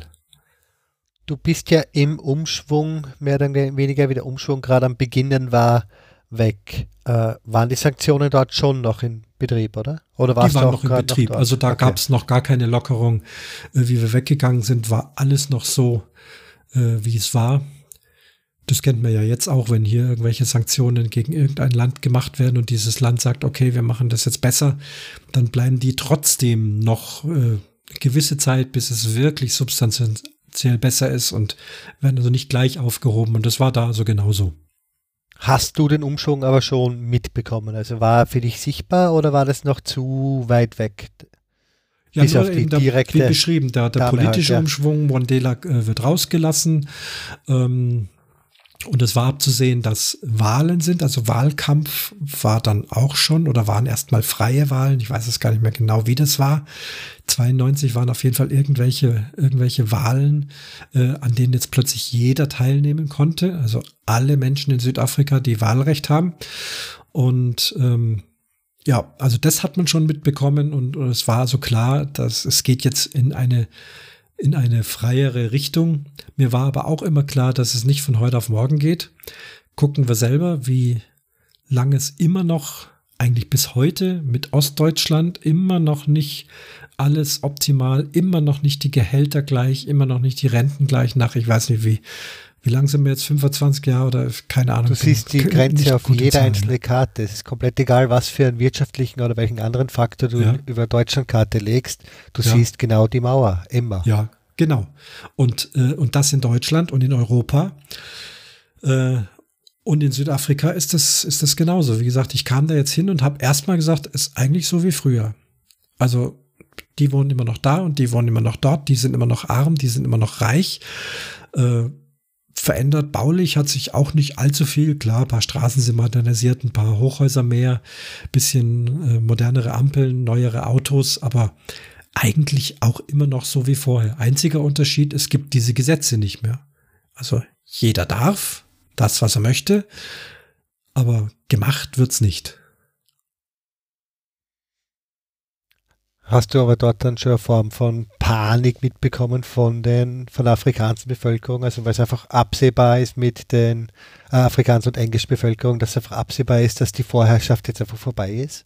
Ja, also äh, der berühmte Farmer äh, hat es ganz schwierig, der ist irgendwo weit draußen, also der weiße Farmer mit vielen schwarzen Angestellten und unendlich viel Land, unendlich reich, wahnsinnig viele Tiere oder Wein. Natürlich, das Land lebt ja auch, äh, gerade Kap lebt vom Weinanbau. Brauchst ja keine Berge, das wird flach angebaut und wächst wie verrückt, kriegt immer Sonne. Ähm, die Farmer, da gab es also schon welche, die teilweise überfallen wurden, denen die Farmen einfach weggenommen wurden, als die große Freiheit da war, oder die zumindest politisch, finanziell, wie auch immer, äh, rausgedrängt werden. Also das hat man so in den Nachrichten mitbekommen, natürlich nicht hautnah. Was aber bedrückend war, ähm, eine gute Freundin von uns, eine Österreicherin, die aber ihr ganzes Leben lang eigentlich schon jetzt in Kapstadt wohnt und Hausangestellte hat. Das hat man da übrigens, weil man sich's leisten kann, weil Arbeitskraft günstig ist. Auch wir hatten eine Putzfrau, für uns völlig ungewöhnlich, die einmal in der Woche kam und für sehr wenig Geld das ganze Haus geputzt hat. Das hatten wir, weil die Verkäufer gesagt haben, die kommt immer schon und es wäre nett, wenn ihr ihr die Chance gibt, dass sie weiterhin kommen darf. Und der Gärtner genauso. Einmal die Woche. Ja. Äh, haben wir gemacht, war aber für uns ganz befremdlich, dass da jemand kommt und, und für mich den Rasen mäht und ich hock da wie so ein Pascha. Also musste sich auch erst dran gewöhnen. Aber es ging ja darum, äh, er möchte ja den Job behalten. Ja, und von daher haben wir es gemacht. So, also Hausangestellte. Und äh, sie hatte eine Hausangestellte, die äh, jeden Tag da war, die auch dort gewohnt hat. Das war so im alten Südafrika sehr üblich.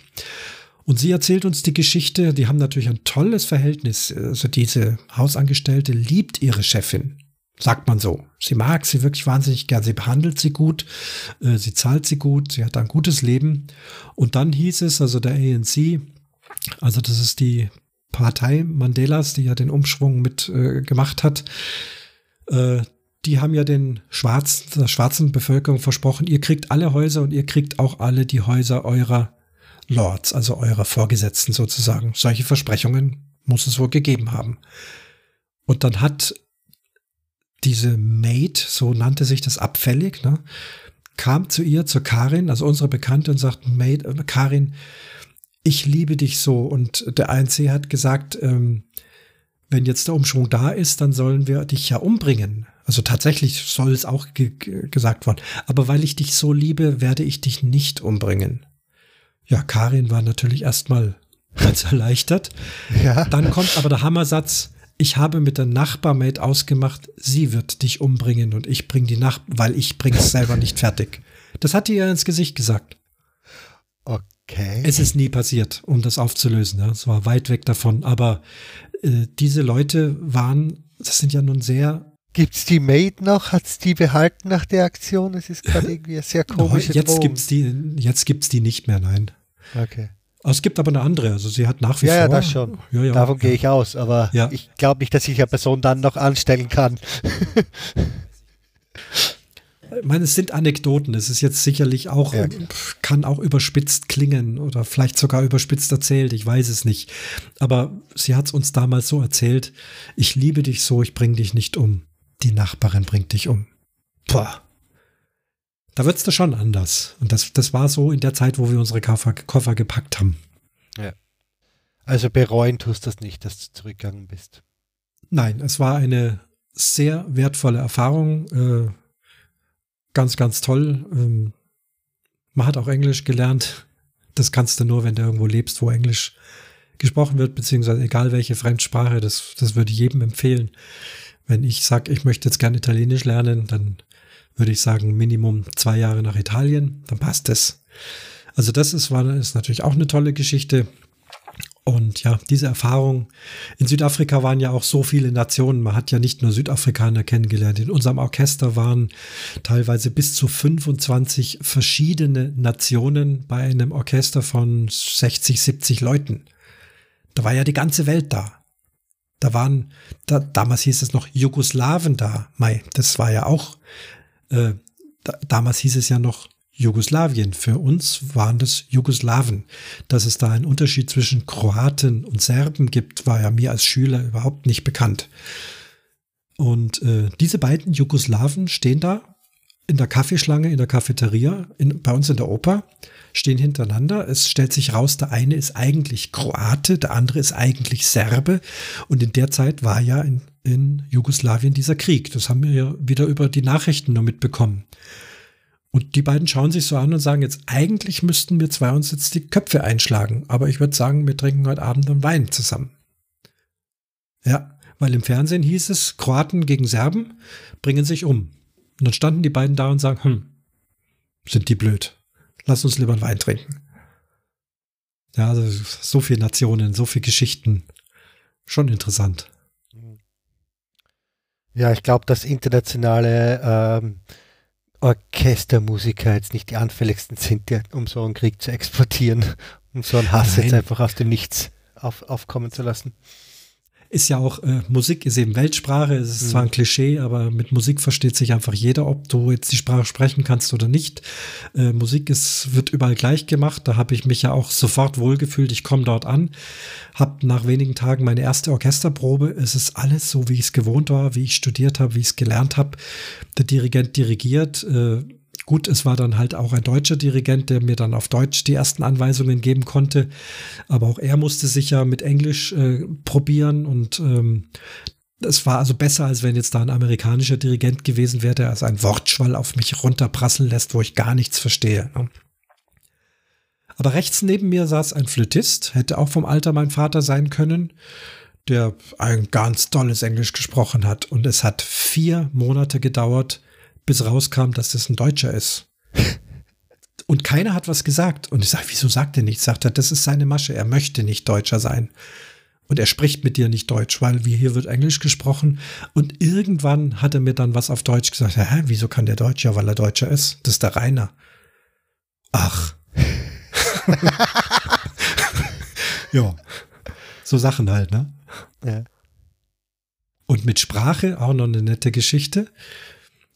Da denkt man dann schon, da bist du vielleicht ein Jahr schon dort oder was. Ähm, ich gehe halt jeden Tag in den Dienst, spreche dort Englisch, das Musikerenglisch halt, kenne mittlerweile alle Fachausdrücke, alles auf Englisch, ähm, hab mit Bankleuten zu tun, Konto eröffnen, Haus kaufen, habe ich alles schon ein bisschen erzählt. Lernst da auch schon mal Fachausdrücke, lernst Abschreibung, weißt, was Zinsen heißen, weißt, was Grundstück heißt, was Makler heißt und, und, und. Also schon schwierige Worte, ne, die man in der Schule eigentlich nicht so lernt. Komme nach Hause und der berühmte Gärtner, der also einmal in der Woche da war, steht auf der Wiese äh, hat schlecht Englisch gesprochen mit großem Afrikaans Akzent ähm, und fragt mich irgendwas Unverständliches. Do you have a hä? Do you have a so klang's für mich, ne? Sorry, ich, verstehe nicht, ich weiß nicht, was du bringst. Kommt meine Frau zur Terrasse raus und sagt, du, der will einen Besen. Ein Broom.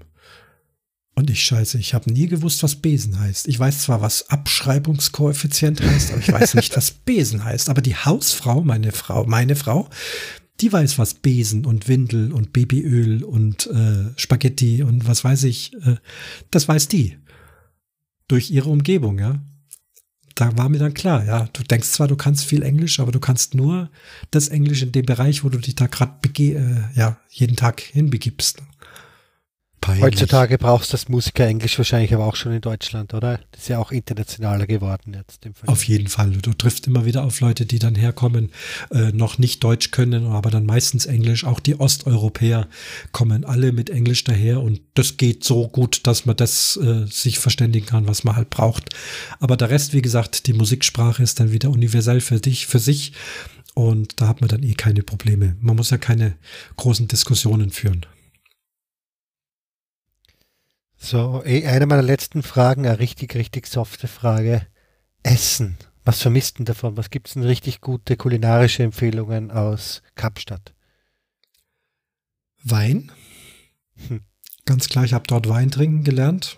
Deutschland gar nicht, aber äh, also Rotwein. Ja. Ähm, den vermissen wir tatsächlich. Der schmeckt aber dann auch wie vieles nur dort. Wir haben jetzt da Rotwein getrunken, haben gedacht, Mensch, so tun wir ein paar Kisten exportieren. Jetzt könnten wir es uns leisten. Mai, aber dann stehen diese Kisten hier in diesem kalten Deutschland und dann schmeckt der auch nicht. Also Wein ist sehr empfehlenswert.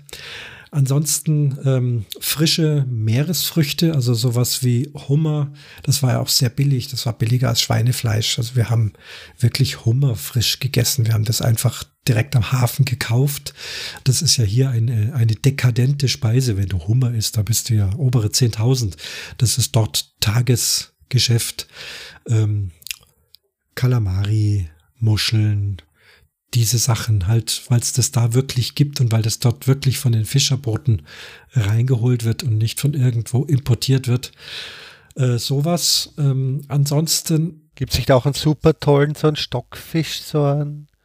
Ja, gibt's auch, ja. Also gerade diese ganzen äh, in Salz eingelegten Sachen. Also ich bin ja kein Fischesser, aber Meeresfrüchte. Also Fisch mochte ich gar, mag ich eigentlich heute noch nicht. Ach, schade. Aber, aber Meeresfrüchte schon.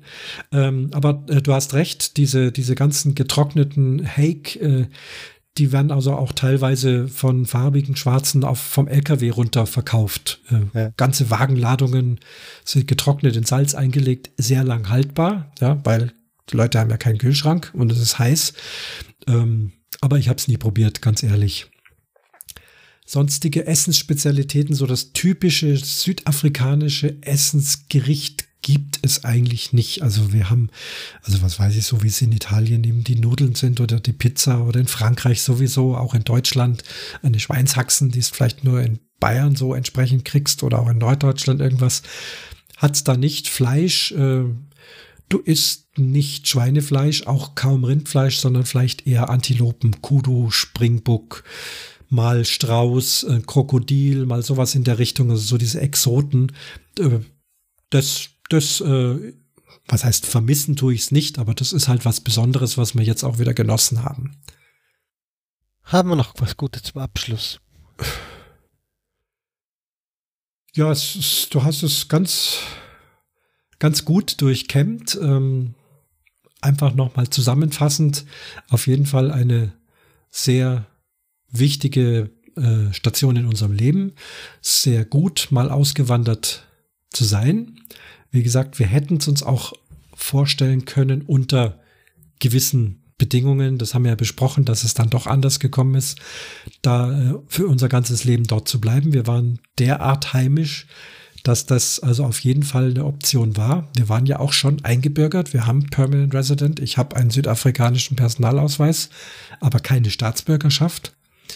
Aber Bleiberecht eben, das zeigt, äh, wir wären unter gewissen Voraussetzungen dort unser ganzes Leben zurechtgekommen. Aber wie besprochen, Politik, Leben, Job, Familie spielen halt auch manchmal eine andere Tonart. Und da sind wir eigentlich ganz dankbar, dass wir dann entsprechend reagieren können, konnten. Tolle Hilfe hatten von Familie, Freunde und und und. Und jetzt halt hier in Deutschland super zurechtkommen und uns wohlfühlen. Also bleibst jetzt in Deutschland vorerst. Kein Wunsch, noch mal irgendwann groß auszuwandern. Naja, jetzt, man macht sich so seine Gedanken, was wird äh, in der Rente sein? Das ist in einer, sagen wir mal, erreichbaren Zukunft, steht noch nicht direkt bevor, aber so zehn Jahre wird es schon noch dauern. Aber immerhin, das geht ja auch schnell rum. Da hat man mal so von Anflüge nach Südspanien vielleicht oder nach Italien.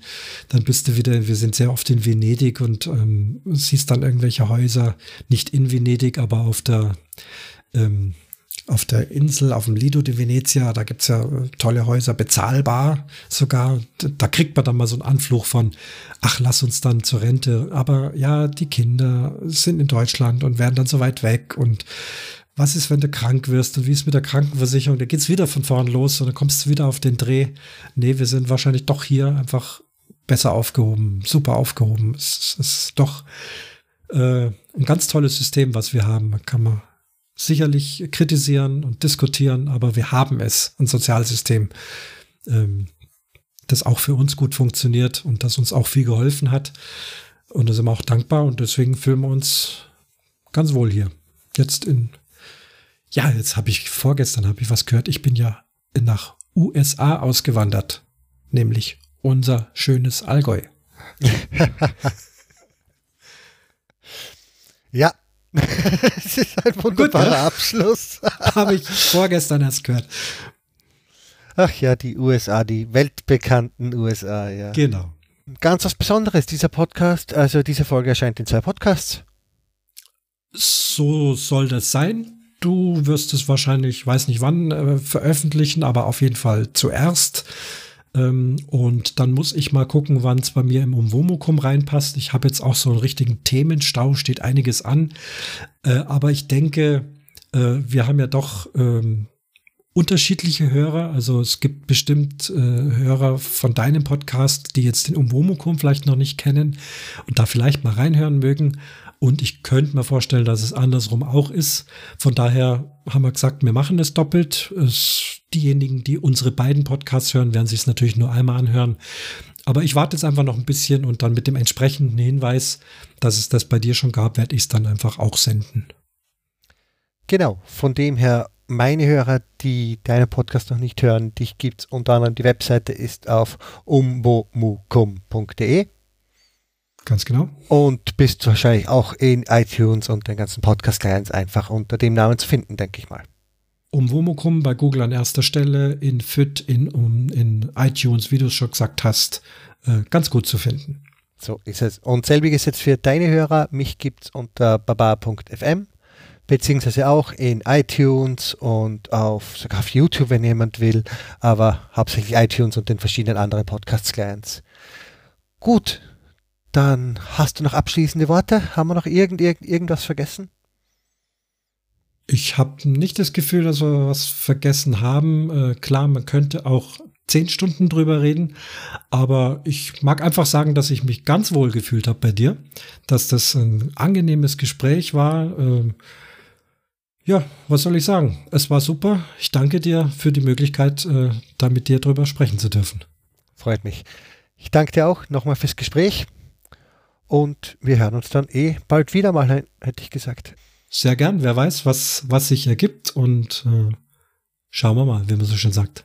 So. Servus. Baba.